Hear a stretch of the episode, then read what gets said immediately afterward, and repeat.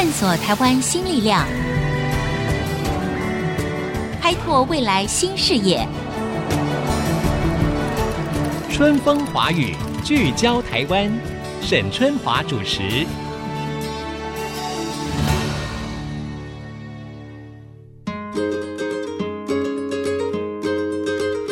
Hello，大家好，欢迎收听 IC 之音春风华语，聚焦台湾，我是节目主持人沈春华。近来呢，中美关系啊对立升高，双方可以说是越吵越凶了。那到底是在吵些什么呢？别忘了，美国的国务卿蓬佩奥呢，他在七月二十三号发表一个专题演说的时候呢，指责中国是国内人民的压迫者。把目前的美中对抗呢说成是自由世界跟暴政之间的战争，那么因此呢，就有观察家或者是媒体说：“哎呦，这可能就是美中新冷战的一个宣言吗？”当然呢，大家也都有观察到一个新闻事件哈，就是美国政府呢在之前呢，甚至以中国进行了大规模的间谍活动为由呢，在七月下旬的时候呢，就强迫中国驻休斯顿的总领事馆关闭。啊，那当然，中方呢也毫不客气，立刻反击，随后就关闭了美国的成都总领事馆。好啦，从这个经济到外交，美中的角力可以说是不断的升高，对台湾又会带来什么样的影响呢？我们又应该采取什么样的策略呢？这个问题我们不得不关切哈。今天在我们节目现场的是淡江大学国际事务与战略研究所的副教授黄介正黄教授，黄教授您好。春华好，各位听众大家好。好，教授。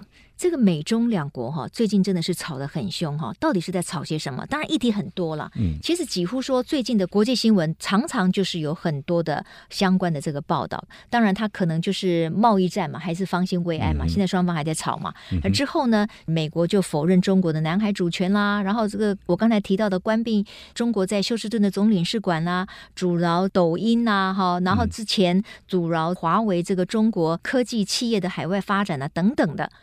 您认为在这一连串的对立当中，我们真正应该关注的是什么？中美的关系为什么会走到这一步？现在我们讲北京跟华府的关系啊，嗯，事实上它是经过十多年的逐渐的演进，嗯，刚刚春华讲的这些现象，我们很容易就把它跟美国川普政府。堆叠在一起，对啊，所以大家会有一个印象，好像是因为因为有了川普，所以会发生这些事情，不是这样吗？我真的也蛮想把 一部分的原因归咎给川普的个性，他把这个问题激化了，是，但这个问题的发端一直到现在，它经过了十几年的酝酿，嗯，嗯，它是一个延续的结果。对，换一句话说，就是美国开始逐渐的感觉，大概从奥巴马总统第一任期开始就有了，啊、呃，认为。美国可能陷入中东战争的泥淖太久，嗯，这十多年的反恐战争，把美国消耗了很多的国家资源，而且把美军困在中东地区以后，那么使得北京有一个几乎毫无阻碍的一个发展，然后向上冲的很快，嗯嗯。那这个冲的很快，也是时势所趋嘛。对。可是问题是，当美国一回头的时候，发觉原来后面站的就已经是中国了。嗯嗯嗯。就是说，原来认为距离很远的，很远。对。就是说，我不理你啊，你也不可能超越我。嗯。可是没想到这十多年来，他超的太快，所以美国开始有一点声音说。要小心呢、啊，有人挑战我霸权地位。嗯、对，那么所以从奥巴马总统第一任期的国务卿希拉蕊开始讲转向亚洲，到第二任期讲亚洲再平衡，都已经是现在我们所看到所有现象的先声了。嗯嗯嗯。到了川普总统以后，全世界大概排行第一的外交事务季刊里面有两个学者写了一篇文章。叫做重新评估中国。嗯嗯，从那篇文章开始到现在两年多，嗯，我们就看跟雨后春笋一样，所有的人开始谈这个所谓新冷战的问题。也就是说，中国挑战美国已经成为民主党、共和党全美国我们说华盛顿唯一的共识。嗯，就是中国威胁。所以您的意思也就是说，中美之间最近角力会升高，当然背后有一个非常大的心理的压力，就是哎，美国发现中国呢，突然之间它就壮大了，对不对？对。这也就是为什么川普一上任之后，他就喊出来一个 “Make America Great Again” 嘛，是，就是他要说服大家不要惊啊，我们美国还是世界超强，我们还是这个 Number One 那其实越是这样子喊的背后，其实就有一点心虚，就是因为他发现，哎呦，紧追的就是中国崛起了。换句话说，这个压力会造成他可能把很多事情都觉得说，可能要借由很多的事端来测试一下中国的承受力，或者我打压一下你中国，对不对？这可能就是川普政府这几年来的一个策略。对，春华刚刚点到一个最关键的地方啊，这个 “Make America Great Again”。对，我们看起来好像是川普要对付中国。嗯嗯嗯。可是站在川普阵营里面，他们认为这个其实他们已经起步晚了。嗯嗯。因为前面还有一个人讲了说要 “Make China Great Again”。嗯嗯嗯。但是翻成国语变成“中华民族伟大复兴”。嗯。所以从川普还有一些他的测试的角度中间，就是中国大陆先开始。我们现在只是补课，嗯，我在追赶，对，所以他必须要用一些措施，包括关税、贸易、科技、规格等等，嗯嗯嗯，嗯，就是要让中国慢下来。所以所有的这些纷争跟角力，你认为就是美国在心里面有一个企图，就是说我要压你中国嘛？是第一霸权压抑二当家的。是，但是不管任何事情都要事出有因嘛。也就是说，川普政府他今天如果说要跟中国做任何对抗的话，他也要有说服力，不管是在国际的社会上，或者是对他国内的人民啊，甚至对中国的部分的这些观察家来讲，是都要有所原因嘛。呃，但是川普总统本身的个性，就是说，你看到他从一开始他一直讲是武汉肺炎嘛，哈、嗯，现在我们讲叫做 COVID-19，对不对？对，他为了要掩饰他自己在美国国内他自己太慢了嘛，这很多人就认为说，你川普应该为美国现在的疫情这么严重你要负责嘛。嗯、那他为了转移这个焦点，他就怪中国啊，你当时隐瞒啦，所以呢，这个你要负责任啊。在很多事情上面，您认为川普的着力点到底有没有说服力？如果简短的回答的话，川普很多的指控是没有说服力的。嗯。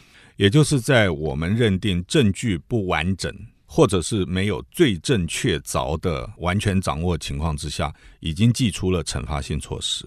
当然，中国大陆会不服，会反击。对，那么可能是川普操之过急，对，也有可能是美国还在收集这些证据。嗯，我们从那个关总领馆来讲，对呀，中国大陆的 Houston 的总领馆嗯被关的同时，隔了两天。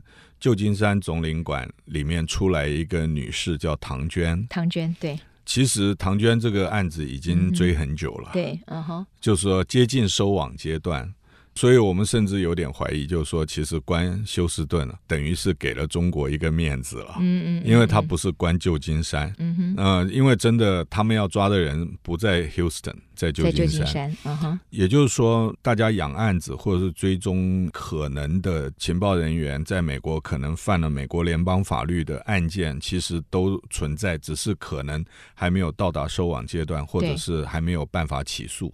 那黄介正教授呢？刚才提到就是说。对，最近呢，中美之间有很多的事件嘛，你看看这么多，刚才我们讲了一大堆，有一些呢可能是美国人怀疑，但是他好像没有办法对国际社会提出太有力的证据，或者是说这个证据它声东击西，反正国际的现状本来就是非常的复杂的。是，那您刚才说的是，搞不好他的目的是在这个旧金山，好，这是一件事情。那第二个呢，就比如说像抖音事件，好了，我们的广大的网友对于抖音当然也很熟悉嘛，哈。他一度就说我要全面禁掉这个美国的抖音哈、嗯，那他也是说抖音对我美国有国安的这个疑虑嘛哈。那这件事情他好像也没提出什么太大的证据啊，而且现在又变成说什么微软要去收购它，完全正确。为什么啊？嗯我觉得川普最介意的，或支持要把抖音不管是收购或把它关掉的，是因为美国有一亿用户，美国只有三亿两千万人，居然有一亿用户，就有一亿三分之一的人都在用抖音，用抖音，哇，不可思议！对、嗯，所以美国现在证据不足，但是他可以说我有理由怀疑你收集我美国人民的个资，嗯、对，他有理由怀疑。因为大部分用抖音都是年轻世代，所以你透过抖音里面的一些简短的片段，去影响我美国年轻人对于世界或价值的看法。嗯哼。第三个就是，你可以透过抖音中间的通信或是点赞这些，用大数据去分析我美国的政治或是新潮文化或社会心理各方面的流动。各方面。嗯，那他认为这些是国安问题。可是你，哦、我们就要讲，那你证据呢？因为你说怕我小孩受到某一个电影的影响，嗯哼，这个你很难去说。你除非说电影中间的某一句话，嗯。或者是说某一个角色的诠释，嗯嗯嗯，是我无法接受，跟我家庭价值有误，那这个就是很冗长，而且各说各话的事情。对，而且如果这个成立的话，那现在全世界有多少的大的这个社群的软体或者是什么，他们其实也吸引了非常多的网友啊。对，所以美国如果关掉的话，就结案了。嗯嗯嗯。如果是呃收购的话，嗯，那么买的那个家公司目前看起来是微软，微软，嗯、他就可以把这个所有的年轻客群的客户资料就全部收过来了。更棒的是，川普说，因为这件事情是因为白宫出面，啊、所以政府要收中介费。他成了中介的什么 broker 了，对，对不对？对 很多人觉得这是在不可思议哈。对对对。不过在川普总统的眼里，其实没有什么事情是不可能的哈。他怎么说怎么做都可以。不过当然呢，有一个插曲就是说，为什么这个川普总统突然对抖音这么火大的原因哈，跟一个事件有关。就是六月二十号的时候呢，他在疫情之后，他做了一个首次的大型的造势活动，因为。他竞选连任嘛，嗯、当时呢就被有人呢拍了一段短视频，用抖音串联，嗯、就是说你去登记说你要去出席这一场造势大会，但是呢我们就来一个消失，就是不去，等于大家放鸽子。嗯、结果呢真的哦，那一场造势大会。据主办单位说，有百万人登记，但事实上现场只可以容纳两万人。但是两万人最后只出席了六千人，所以现场感觉是冷冷清清，好让这个川普的脸上呢很挂不住。所以据说是因为这个事件，他从此对抖音就非常的 感冒，就对了啦哈。好，不管怎么样，抖音的事件哈，这个我们还要再继续后续的观察。那到底中美最近在吵一些什么？对于国际的。状况影响是什么？那对于我们中华民国，我们台湾影响又是什么呢？最近这个蔡英文总统呢，其实也发表了一些谈话。广告之后，我们继续再跟黄介正教授来聊一聊中美的角力。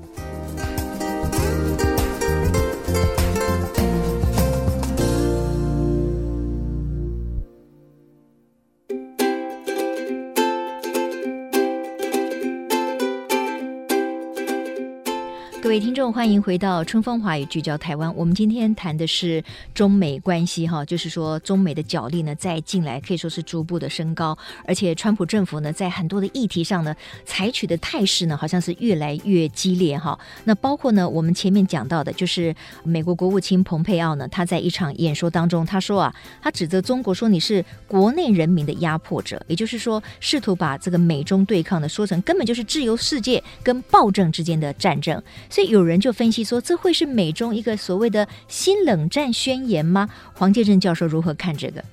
如果用新冷战宣言的话，我自己情绪上面会觉得蓬佩奥可能还要再更有 substance，更有实质内涵。实质的内涵啊，那篇演讲写得非常的好，嗯，只是由他来发表，因为他的鹰派色彩非常的浓。你说蓬佩奥对不对？对，美国国务卿蓬佩奥他在。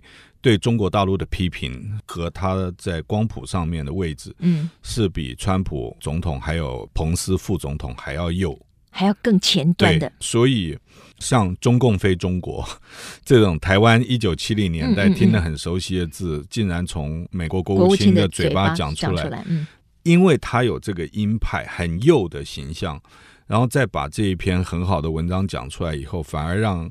一些人感觉有点折扣的这种感觉，啊嗯嗯、但那篇文章基本上是讨伐共产党一党专政的一个算是很好的文章了。是，但是我们也很少会在美国的国务卿的身上听到这么强烈的，因为我们的外交不是说要创造这种大家可以接受的创造性模糊吗？嗯，就是说当你把话讲的这么满，然后你试图要引起对方的不满意，嗯、其实他心里面一定很清楚，当他这样子的连结的时候，老共他一定是不会。会高兴的嘛，对不对？对，那你双方的关系当然就越加的恶化了，更不要说你贸易战还在谈呢，嗯、然后你还有南海主权的问题呢，嗯、你还有很多所谓高科技企业的国际之间的抗衡呢。嗯、所以蓬佩奥他这样子讲，他的意图是什么？他的背后，川普总统应该也是赞同的吧？简单的说，他比川普还要激进，嗯，就确保了他的位置是稳固的。尤其是在川普民调下滑的时候，嗯哼，他必须要力挺总统，而且要比总统还要凶，嗯，这是在政治上面一个态度的问题。OK，那么另外一个就是大家可以从不同的视角来看，Pompeo，嗯，他现在是国务卿，他之前是 CIA，就中情局局长，对，他在之前是众议院的议员，嗯，在之前做过美国陆军的军官，嗯嗯，那么他有这个成长的背景所堆叠出来的不同的角色，更重要一点是他自己的选众议员的选区，嗯，里面有很多支持者认为。川普如果连任以后，再下一次的总统候选人应该就是他，嗯、所以他的乡亲有很多人正在鼓动他去思考竞选二零二四年的美国总统。嗯，所以他在很多公开发言的时候，事实上他也有在思考他未来的他未来的政治规划。嗯嗯嗯、我刚刚很快的把这个所有堆叠全部加总在一起，就形成了。我们听他讲话的时候，可以从不同角度去剥开这个洋葱，是去看它里面是什么。所以换句话说，任何的政治人物，他的谈话其实背后都是有他的算计跟他的目的的，是啊。但是呢，一个美国国家的国务卿，他的个人意志也不会超越那个总统嘛。换句话，您说他是属于比较鹰派的，对，他可能比川普总统更右一点，嗯。可是这也是得到川普的支持的嘛，所以川普才会一直用他做国务卿。就是说他们两个人在这件事情上面应该是属于一致的。可是这个一致的结果，真的会给川普带来政治上的收益吗？别忘了，川普总统他现在正在竞选连任，而他的声望已经低于他的对手拜登，嗯、对不对？对。那换句话说，他这一连串热闹了半天，好像并没有回归到他自己要的政治收益上啊。或许我们应该反过来讲，就是说，他如果不够这么鹰派，不够这么强硬的话，他搞不好民调更低哦，会更惨吗？对，这些强硬的话，基本上是在巩固基本盘用的。OK。啊、呃，因为他也不可能再争取到对手的票，嗯嗯嗯，那么他用词越激烈，可能表示他的选情压力越大。对对。那么，Pompeo 说比较鹰派，比总统还右。事实上，他不是超越川普，嗯嗯，是因为不够鹰派的人都在川普政府待不久就走了。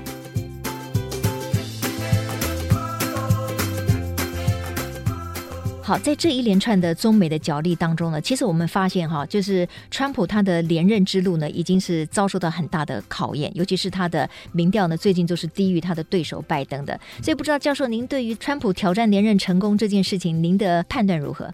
学政治学或学国际关系的人 都知道，叫做 never say never，never say never，所以不要随便预测。对，我们之所以越老越谦虚，就是因为犯错太多次。对，对，那么川普现在看起来，我们完全走民调的话，几个关键州他现在都输到。大概九到十四 percent，那现在选举只剩下九十天哈。嗯、如果以台湾经验来讲，说要在大概七个州都落后的情况之下，再翻盘比较难。嗯，九十天之内翻盘啊，嗯、或者美国人讲的十月惊奇。难度是比较高，嗯嗯嗯啊，所以川普越急，你看候选人越急啊，嗯，就是越容易出状况。对，我们公司的老板晚上睡不着觉，或者是两军交战以前主帅的那个帐篷的蜡烛一直没有熄灭，对，那个外面的参将可能就很紧张，因为元帅没把握会赢。是是。那么，所以现在川普可能就是比较不占上风。嗯嗯。啊，这是讲到这里，我们马上跳到下一个画面。就是明年不管谁选赢哦，对，明年一月二十号是美国总统就职。如果是川普赢的话，美国的总统是七十五岁，七十五岁，七十五岁。啊啊、那如果是拜登赢的话，是七十九岁。啊哈，其实都是阿公了啊哈。那么两个人都有一些大家的顾虑。幕僚的团队都还好，嗯、我觉得双方的幕僚都有一些我很佩服的厉害的人。嗯，可是这两个领导人，川普有一点让人家感觉他精神上经常会变来变去。对，那拜登他有一点说话偶尔会可能年纪比较大。所以，其实我认为下一任不管美国总统是谁，嗯，我们都要花更多的精神去观察美国的政治，因为都是年纪比较大的总统啊，他们基本上都比习近平要再大十岁，嗯，所以在整个决策品质啊、领导能力等等，我们都要继续看。嗯，第二个就是他们对台湾的态度。如果说是民主党当选的话，可能退群的效果就不会那么多了嘛。嗯，撕毁协议的，大概也不太会做了嘛。那么力挺台湾到底啊，不惜得罪北京的力道可能不会不会像前面几年这么强。这么强，嗯、即使川普连任，嗯，我 somehow 总是觉得。我们经常在台湾讲，政治是一时的，朋友是永远的。嗯，对川普来讲，总统只有八年，但是川普企业是永远的。对，所以川普如果连任成功的话，我不得不相信，或不得不去思考，嗯，他可能会预想到他结束总统生涯以后，要不要跟广大的中国市场采取一个态度。对，如果他考量的是总统任期结束以后的一些事情。是一种可能，另外一种就是美国毕竟是大国，嗯，就是两个拥有核子武器的竞争的两个世界最大的贸易体，是不是一路的打下去，嗯，毫不留手，还是说跟太极一样，就是分久必合，合久必分，嗯，物极必反，它总会有缓和的时候。这也是为什么我最怕。我从三十几岁当外交官，我就一直很怕长官说现在是我们跟美国关系最好的时候。Uh OK，当然了，嗯、我觉得世事难料哈、嗯，这就是为什么刚才黄建正教授呢，其实也不敢明着说到底这个川普是不是真的会挑战连任成功或者是失败，因为我们也很难想象，将近四年前川普真的当上了美国总统，也跌掉了一堆人的这个眼镜，所以现在虽然他的民调相对比较弱势，嗯、对不对？对，在后面追赶，可是很难讲哈。对，不过我想再请教您的就是说，因为最近有几本书对于川普非常不利，包括川普前白宫国安顾问 John Bolton，对不对？他的那本书就是《白宫回忆录》（The Room Where It Happened） 这本书。那还有就是更最近的一本，他的侄女写的，写的是他整个的家族的那种 恩怨情仇哈，就是 Mary Trump。他写的一本书叫做《Too Much and Never Enough》哈，他这里面就讲到说，整个川普家族哈，就是他们有严重的这个扭曲的病态人格，指的就是他自己的 uncle 川普总统哈。这本书根据出版社说，在发行的第一天就卖了将近百万册，嗯，很可怕。就是它，它是引起了很高的回响。当然，有些人是看热闹，有些人是看门道。嗯你觉得像这些书的先后的发行，对于川普的连任之路，对于本来很支持他的人，到底会不会发生一些影响？简单的说，应该会啊，但是不一定会动摇死忠派。很多人投给川普，不是因为考虑他的健康因素或者是精神状态。啊，也不一定是考虑到他经常背弃盟友，或者是口没遮拦，他要的是另外一个更深层的，比如说对于奥巴马时期相对的不满，对，或者是对于大政府福利政策的不满，对。所以他的投票行为的最后决定，就是决定要投票那一刹那，他最关切的议题不一定是这两本书里面写的那一些负面川普的因素。嗯哼。但是对于可能有一些从过去有一点反对川普，到可能接受了这个人的奇特，认为说，哎，也许他真的可以让美国变得更好的人，他也许又会动摇了他们突然要转向支持，对不对？会。所以这个很难讲哈，就是说。选情实在是瞬息万变了哈。不过对于川普来说，他目前感受到一个连任非常大的压力，这个您可以同意吗？哦，当然压力很大，嗯、而且他当然想要选赢，因为搞不好还有很多联邦法律案件在等他。嗯哼，他如果选输的话，大概就很多人会去按他门铃了吧？嗯嗯嗯。对，嗯、所以他必须、必须要赢了。是。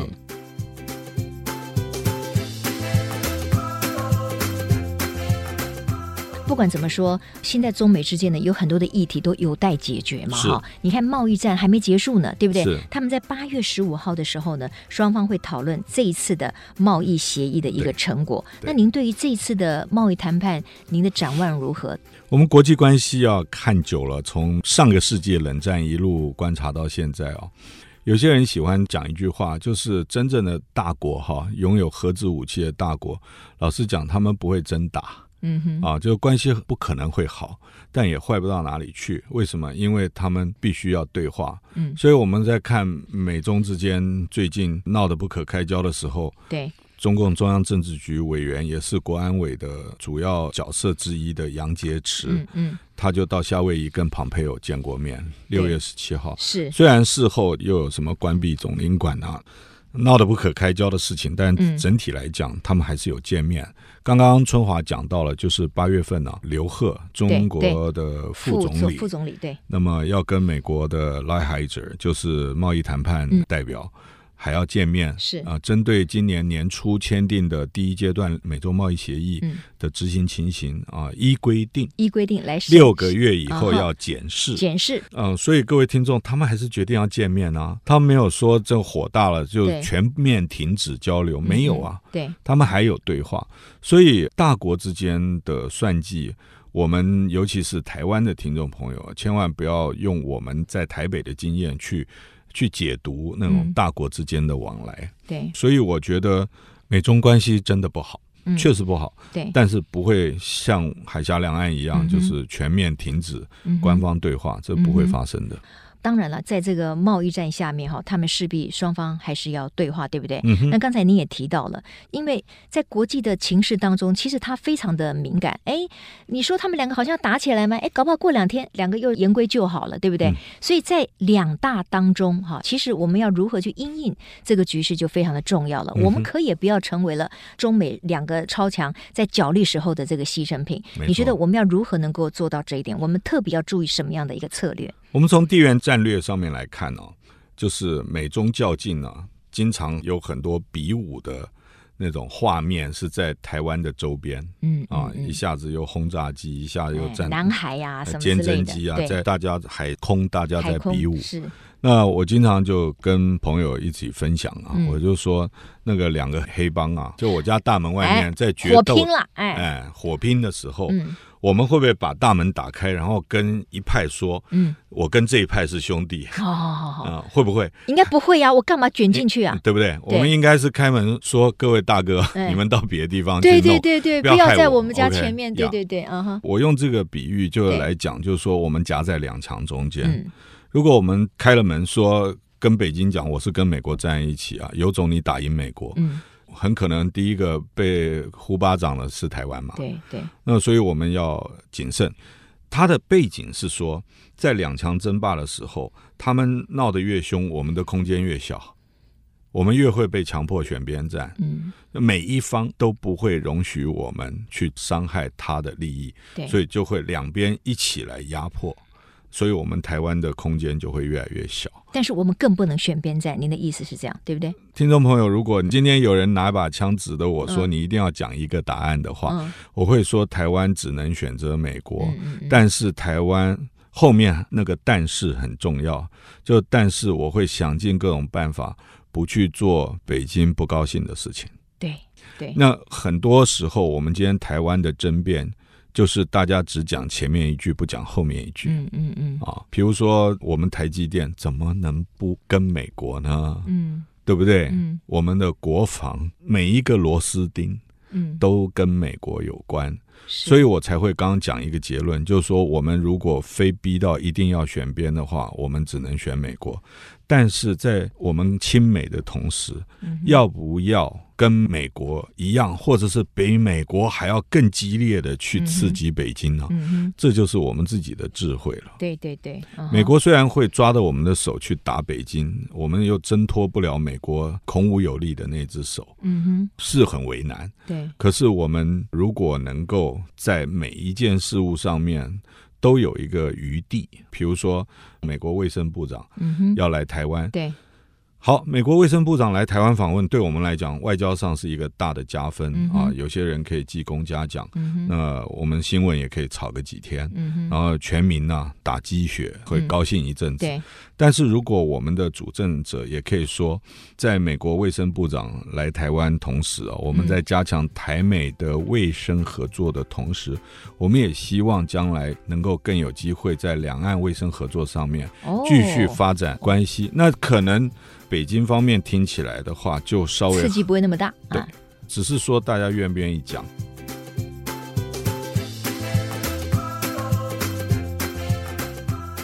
但是我们最近有看到哈，蔡英文总统有一个最新的谈话，当然他当时是在呃，应该是在民进党的中常会里面哈。不过因为他是民进党的党主席，他当然也是我们的总统嘛哈。嗯，他有讲到一句话，他说在美中关系恶化之下，台湾遇到压力不屈服，嗯，得到支持不冒进。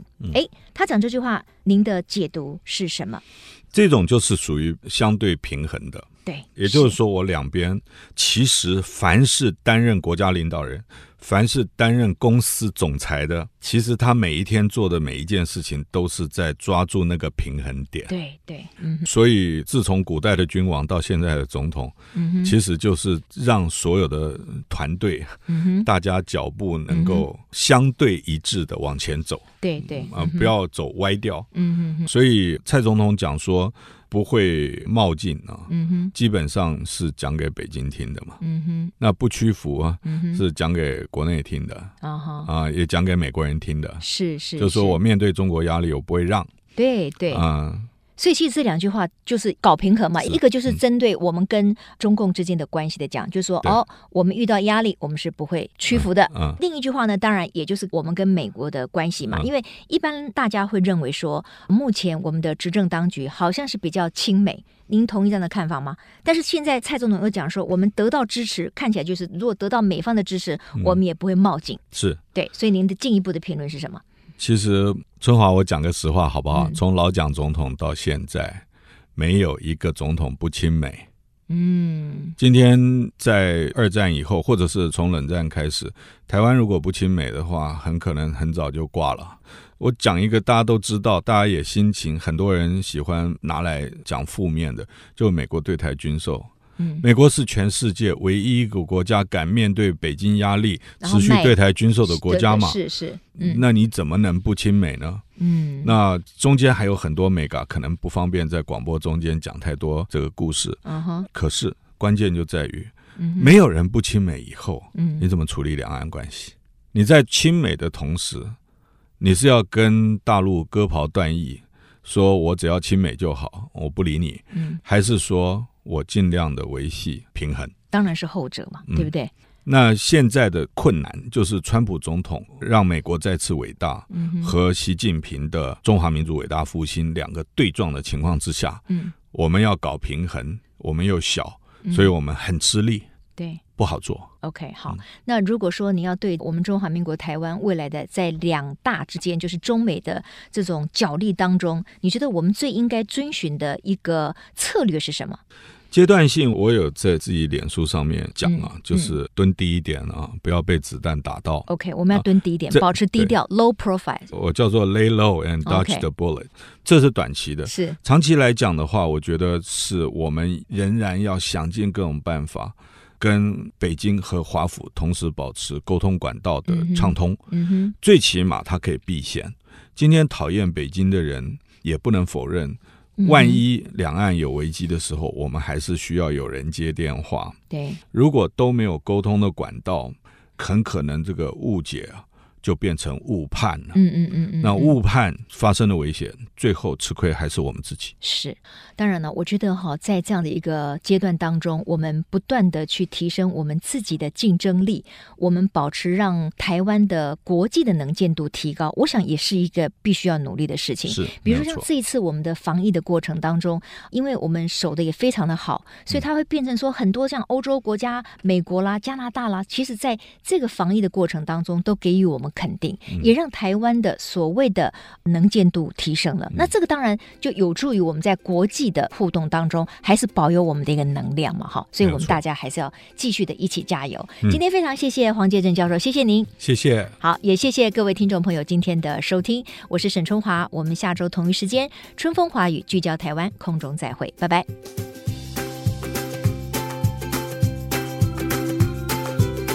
本节目由世界先进机体电路赞助播出，探索真相，开拓未来。世界先进机体电路与您一起聚焦台湾。